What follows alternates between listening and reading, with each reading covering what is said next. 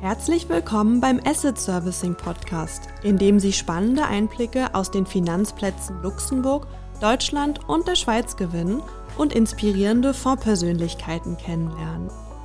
Wir sind die IP Concept, eine Kapitalverwaltungsgesellschaft und AIFM und haben über 20 Jahre Erfahrung in der Begleitung von spannenden Fondsprojekten und freuen uns darauf, unsere Erfahrungen mit Ihnen zu teilen. In der heutigen Folge sprechen wir mit Frank Tüffers. Er ist Händler bei der DZ Privatbank, unserer Muttergesellschaft, und leitet den Bereich, in dem die Orders der Fonds ausgeführt werden. Dabei bewegt er mit seinem Team pro Tag ungefähr 4000 Trades. Normalerweise. Denn in den vergangenen Monaten hat sich diese Zahl wegen der Corona-Krise deutlich erhöht. Er erzählt uns heute, wo in dieser besonderen Zeit die Herausforderungen lagen und was er und sein Team hieraus lernen konnten. Guten Morgen, Frank. Guten Morgen, Felix. Ich freue mich sehr, dass du es geschafft hast, aus deinem herrlichen Handelsraum, dem sagenumwobenen, schönsten Handelsraum in Luxemburg, hier zu uns äh, heute Morgen rüber zu sprinten zur IP Concept, um ein paar äh, Fragen äh, zu beantworten wir arbeiten jetzt ja schon äh, fast 15 Jahre zusammen, bist aber schon viel, viel länger dabei.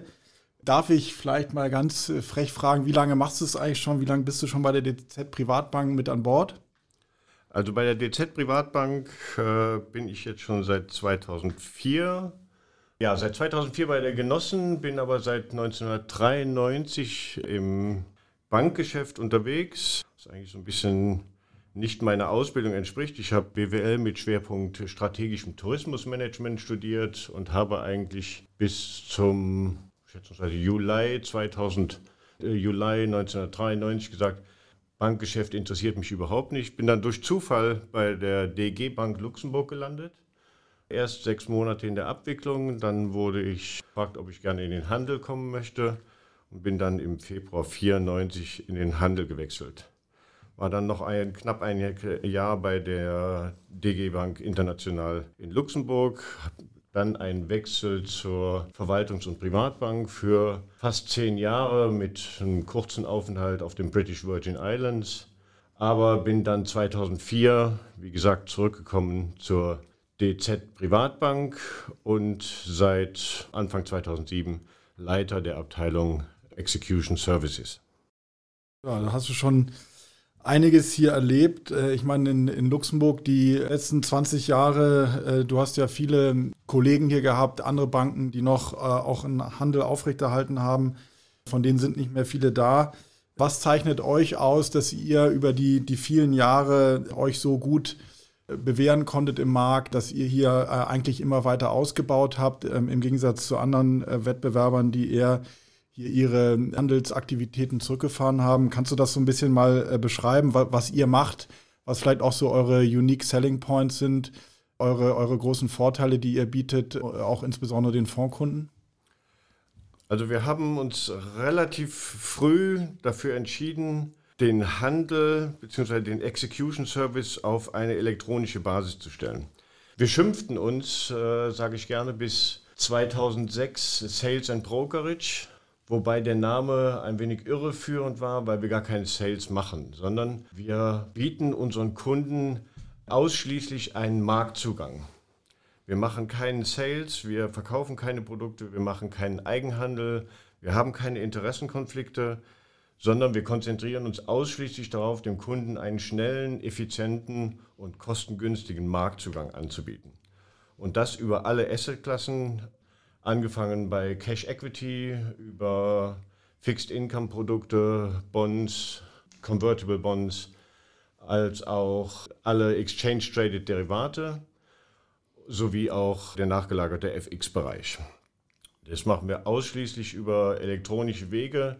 Ich weiß noch, als wir 2006 unser erstes Execution Management System eingeführt haben, meinte unser damaliger Dezernent zu mir, Frank, Vorsicht, damit machst du dich doch irgendwann überflüssig. Äh, wenn alles elektronisch läuft, macht ihr euch überflüssig und ihr habt keine Lebens- oder, oder, oder Daseinsberechtigung mehr. Ich war aber überzeugt davon, dass wir, wenn wir den Handel auf eine elektronische Basis setzen, einen ganz anderen Service anbieten können und ein wesentlich höheres Volumen abarbeiten können. Das klingt vielleicht etwas rechthaberisch, aber im, im Nachhinein sehen wir, dass das die richtige Strategie war.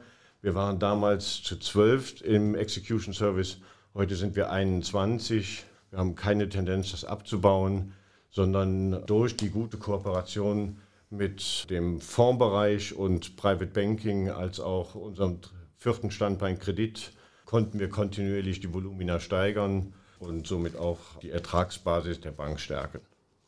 Okay, spannend. Ja, das, das höre ich auch eigentlich immer wieder von unseren Vorinitiatoren, die es bei euch eben extrem schätzen, dass sie einerseits ein wirklich äh, großartiges technisches Setup haben mit dem, mit dem Straight-Through-Processing, mit IP-System, aber dann eben auf der anderen Seite auch persönliche Ansprechpartner. Eben, man ist nicht komplett beschränkt auf irgendeine elektronische Plattform, auf eine Applikation, sondern man kann auch einfach den, den Hörer in die Hand nehmen und äh, einfach dich oder äh, Leute aus deinem Team anrufen. Gerade intervenieren. Das ist sicher ein wichtiger Punkt. Die persönliche Ansprache, äh, die die Kunden durch uns erfahren, ist uns extrem wichtig. Wir wollen eine Kontinuität haben. Wir wollen immer mit den gleichen Leuten sprechen. Wir wollen verstehen, wie der Initiator tickt. Jede Order hat so ihre Besonderheiten und da wollen wir einfach verstehen, wie der Kunde seine Order ausgeführt haben möchte. Unser Vorteil ist, dass wir wirklich eine extrem hohe Seniorität haben. Unsere Fluktuation geht gegen Null. Das heißt, der Kunde kann eigentlich davon ausgehen, dass er immer mit der gleichen Person spricht, wenn, wenn er eine Frage zu einer Assetklasse hat. Sehr gut, ja, das ähm, führt uns vielleicht zu einer kurzen äh, Werbeeinblendung. Es sind ja noch nicht alle institutionellen Kunden bei euch im Handel unterwegs. Vielleicht kannst du für die, die jetzt zuhören und die noch vielleicht teilweise äh, noch nicht über euch gehandelt haben, nochmal einen kleinen Überblick geben, welche Märkte ihr abdeckt, vielleicht auch Zeiten, Handelszeiten, äh, wie viel, mit wie vielen Leuten du da am Start bist, nochmal so, so einen kleinen äh, Überblick, wie ihr da aufgestellt seid. Klar, mache ich gerne. Also wir, wie gesagt, wir bieten die, die klassischen vier ähm, Asset-Klassen an. Cash Equity, äh, Bonds, Zielfonds, FX und Exchange Traded Derivate. Aufgeteilt über vier Teams. Jedes Team ist mit vier bis fünf Personen besetzt. Unsere Handelszeiten sind entsprechend der unterschiedlichen Assetklassen angelegt. Cash Equity und Derivate sind von morgens 8 bis abends 22 Uhr besetzt. Äh, das heißt, wir decken den, den kompletten Eurex-Handel ab. FX, da die Märkte nachmittags etwas illiquider werden, arbeitet bis 19 Uhr und die Bond-Seite bis 18 Uhr. Okay. Äh, du, du, sorry, du, du fragtest auch noch nach den verschiedenen Märkten. Im Prinzip zu all, alle Märkte, die wir elektronisch anbieten, anbinden können, bieten wir an. Voraussetzung ist immer, dass es eine, keine Marktbeschränkungen gibt, keine regulatorischen Anforderungen, die wir nicht erfüllen können. Im Prinzip bis, bis Bangladesch, also von Europa bis Bangladesch bieten wir alles an. Es gibt natürlich so Ausnahmen wie zum Beispiel Hongkong Stock Connect. Machen wir nicht, weil da, da sind sehr hohe regulatorische Anforderungen, die wir zu erfüllen haben. Oder auch zum Beispiel einen, den, den algorithmischen Handel. Den mussten wir unterbinden, beziehungsweise haben wir noch nie angeboten, aber insbesondere vor dem Hintergrund der Anforderungen, die über MIFID II an uns herangetragen wurden, bieten wir einen algorithmischen Handel nicht an. Okay, okay. Ja, lass uns vielleicht einmal ganz kurz auf die aktuelle Situation zu sprechen kommen. Ich habe gestern mit einem unserer gemeinsamen äh, Kunden gesprochen, einem Fondsinitiator, der auch mit euch zusammenarbeitet, der hat es nur so kurz geschildert. Er dachte immer, er sei 2008 durch die Hölle gegangen, aber äh, das sei nach den Erfahrungen der letzten Monaten wohl nur sozusagen der Vorraum der Hölle gewesen. Was er jetzt erlebt hat im letzten halben Jahr, äh, war nochmal eine ganz andere Liga. Erstmal die ganz wichtige Frage, Frank, du persönlich, dein Team, deine Leute, seid ihr gut äh, durch die Zeit gekommen? Seid ihr alle gesund geblieben? Habt, habt ihr die Zeit gut überstanden? Ja, wir sind alle, alle gesund geblieben. Die Bank hat sehr frühzeitig und schnell reagiert. Wir haben den Handelsraum im Prinzip getrittelt. Wir haben unsere Väter und Mütter als auch Personen mit Vorerkrankungen haben wir ins Homeoffice geschickt. Wir haben einen zweiten Handelsraum im Hauptgebäude eröffnet und ein letztes Drittel sitzt halt im, im normalen Handelsraum. Wir hatten keinen Corona-Vorfall Ich muss in dem Zusammenhang sagen, es wird ja immer gerne über, unsere, über die IT geschimpft. In dem Fall war, haben die wirklich eine Top-Arbeit geleistet. Die haben innerhalb von einer Woche haben die einen kompletten Handelsraum aufgebaut, der einwandfrei funktioniert hat. Deswegen in dem Zusammenhang mein Dank an unsere IT. Super, Frank, das, das freut mich zu hören. Erstmal, dass ihr alle gesund geblieben äh, seid und natürlich auch eure Dienstleistungen da weiter auch äh, unseren Fondskunden ohne Unterbrechung und mit, mit weiterhin großer Qualität und, und äh, Systemsicherheit anbieten konnten. Ja, jetzt klar, die, die letzten Monate, die Corona-Pandemie war natürlich geprägt ganz am Anfang durch die Extremverwerfung an den Märkten. Wie habt ihr das erlebt, äh, so vom Handelsvolumen, auch hier jetzt mal äh, vielleicht äh, auf die Anlageklassen spezifisch geschaut? Wie hat, wie hat sich das da entwickelt, auch Liquiditätsthemen? Kannst du da ein bisschen was aus deiner Erfahrung, gerade so jetzt in der Anfangszeit, ein bisschen berichten, wie, wie ihr da unterwegs wart? Absolut. Grundsätzlich finde ich solche, solche Phasen auch, auch wenn sie einen so ein wenig aus dem Konzept bringen, finde ich solche stressige Phasen immer, immer hochspannend, äh, hochinteressant. Ich finde, finde Stress immer als sehr positiv. Einmal aus dem Grund, es erhöht enorm die Konzentration aller Mitarbeiter. Schlimm sind für uns Phasen, wenn, wenn der Markt ruhig ist und sich nichts bewegt. Dann steigt unsere Fehlerquote, das wollen wir nicht, deswegen finde ich stressige Phasen extrem spannend und hilfreich. Als besondere Assetklasse im Rahmen solcher Krisen, insbesondere wenn die Volatilität hochgeht, sind natürlich unsere Exchange-Traded Derivate, weil dadurch die Initiatoren die Möglichkeit bekommen, kurzfristig ihre Positionen zu hatchen ähm, und das Risiko aus ihrer, aus ihrer Investmentstrategie rauszuholen. In der Assetklasse haben wir einen Sprung von 100 bis 120 Prozent äh, nach oben gesehen. Also wirklich beeindruckend. Wir sind wirklich sehr gut durch die Krise durchgekommen freuen uns, dass die Anzahl der Fehltrades nahe Null war. Problematisch war eine Assetklasse Fixed Income, also Bonds. Das allerdings auch schon vor der Krise. Seitdem die EZB den Markt leer kauft, äh, sind die Spreads auseinandergegangen. Äh, es gibt Lieferprobleme. Bonds ist wirklich ein, ein schwieriges Thema. Ja, das, das klingt äh, extrem spannend und ähm, ja, ich habe auch aus unserem Kundenklientel von den Vermögensverwaltern eigentlich da auch nur extrem positives Feedback bekommen, dass sie bei euch eigentlich immer wieder sehr gute äh, Sparringspartner hatten in diesen sehr herausfordernden Zeiten, auch, auch auf der Bond-Seite, Preisfeststellung etc., dass man da bei euch immer einen, einen guten Gesprächspartner gefunden hat, um, um sich zu positionieren. Jetzt gut, wir, wir im Moment ist jetzt ja wieder so eine gewisse Unsicherheitsphase, äh, wie stark wird sozusagen die, die zweite äh, Welle verlaufen, wie ist da die Ausprägung jetzt so jetzt ganz aktuell aus dem Tagesgeschäft diese Woche, heute, wie, wie, wie ist da die Volatilität, wie verhalten sich auch die äh, Fondsmanager? Siehst du da ähm, eine größere Nervosität ähm, oder ja, wie, wie, wie, wie, wie beurteilst du die Lage? Ganz ehrlich, ich persönlich bin äh, völlig überrascht, auf welchem Niveau sich der Markt aktuell bewegt. Ich hätte diese V-Bildung des Marktes nicht erwartet. Wohlweislich äh, die Rettungspakete, die gerade jetzt in Europa ähm, gestrickt wurden, ziemlich genau den Verlust an Bruttoinlandsprodukt, den wir innerhalb Europas erfahren, im Prinzip ausgleicht. Dennoch sehe ich die Gefahr einer zweiten Welle. Auch im privaten Bereich höre ich äh, immer stärker von Privatunternehmen, dass sie schwer am Kämpfen sind. Ich habe das Gefühl, da kommt eine größere Insolvenzwelle noch auf uns zu, neben der, der Corona-Welle. Ich bin skeptisch, ob der Markt auf, auf dem Niveau Ende des Jahres sein wird. Ich gehe eigentlich eher davon aus, dass wir noch ein, eher eine W-Formation hinbekommen werden. Okay. Wir werden es gemeinsam mit unseren Kunden beobachten.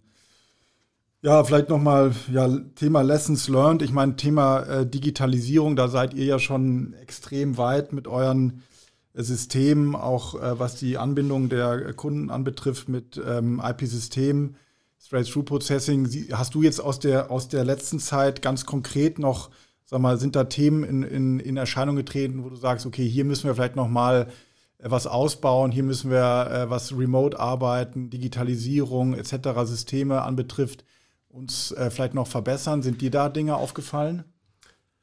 Im ersten Moment bin ich äh, überrascht, wie gut die technische Ausstattung und, und das Remote-Arbeiten funktioniert.